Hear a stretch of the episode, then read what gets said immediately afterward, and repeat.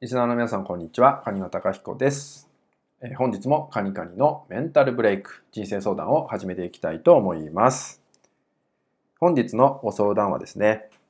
え、私は、え、自分が冷たい人だと感じてしまいます。でそれによって、ま、相手のことがなかなかわからないとかね、受け取ってあげれてないって思う時が多いです。どうしたら冷たくない自分になれるでしょうかといったようなご相談となります。えー、自分自身を冷たい人だと感じてしまう。実はね、僕のとここういう相談多いんですよ。で、これって別にその人が冷たいからっていうわけじゃないかなと思うんですよね。ただ、ちょっと向き合う上で見ている部分が少し違くなってるだけなんじゃないかなと思います。で人間って多くの場合、誰かの役に立つとかね、人のために生きるって結構好んでやるんですよね、自然と。でそれは、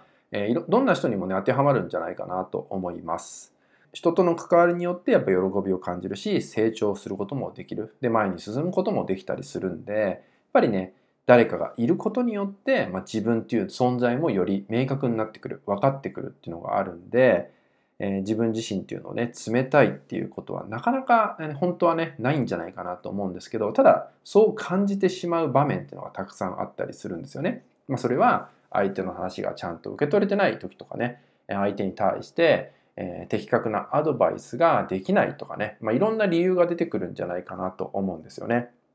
で、この場合、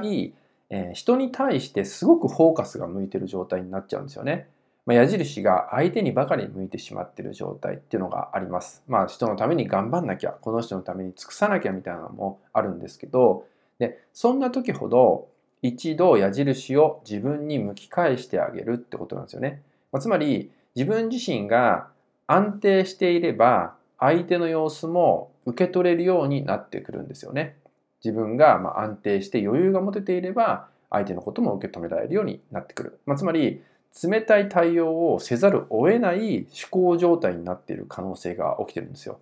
いっぱいいっぱいになってて余裕が持ててないのかもしれないでそういう時はやっぱりどんなに頑張ってもいいアドバイスができなかったりとかむしろアドバイスを考えることで苦労してしまったりとかなってしまうんですよね。なので、そんな時は、え相手どうこうっていうのをね、まず考えるんじゃなくて、なので相手に対して何もできてないんじゃないかとかね、冷たく接してるんじゃないかっていうふうに思ってしまうんじゃなくて、自分がまず余裕が持ててないのかもしれないっていうふうに考えて、自分に矢印を向けてあげて、じゃあ何が余裕が持ててないのかとかね、じゃあ余裕を持てるためには私はどんなことが必要なのか、そういうとこを考えてあげる。ままず自分自身と向き合ってあげるような時間ができてくれば、まあ、きっとね、え相手のことが受け取れるようにもなってきますし、え相手に対して必要な言葉がかけれるようにもなってくるんじゃないかなと思うので、ぜひね、そんな状態の時っていうのは相手ではなく、自分自身をもう一度見つめ直してあげるってことをね、やってもらえたらと思います。はい、それではね、今回の内容は以上になります。最後までご視聴いただきましてありがとうございました。